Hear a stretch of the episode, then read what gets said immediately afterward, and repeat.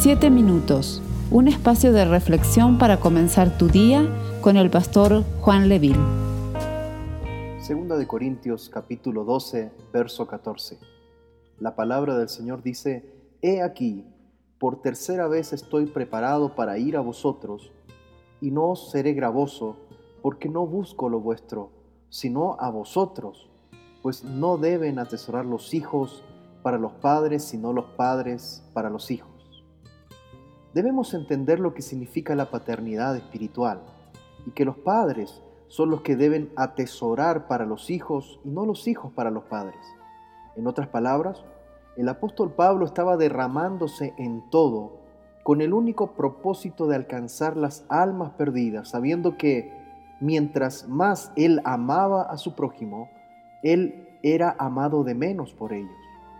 Esta actitud del apóstol no tenía ningún interés material o económico, de fama o poder, sino que solamente buscaba agradar en todo a Dios y aún él mismo gastar su vida en obediencia a Jesús.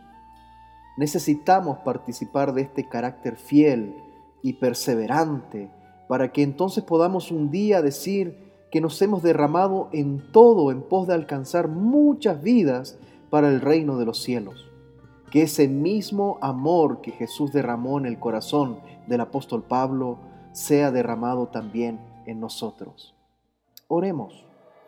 Padre amado, en el nombre de Jesús, nos presentamos en este día.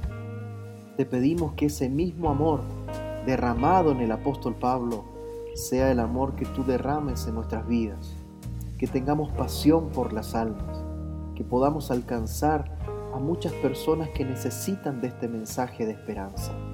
Señor, úsanos como una herramienta en tus manos. Queremos extender tu reino. En el nombre de Jesús. Amén y amén. Esperamos ser de bendición para tu vida.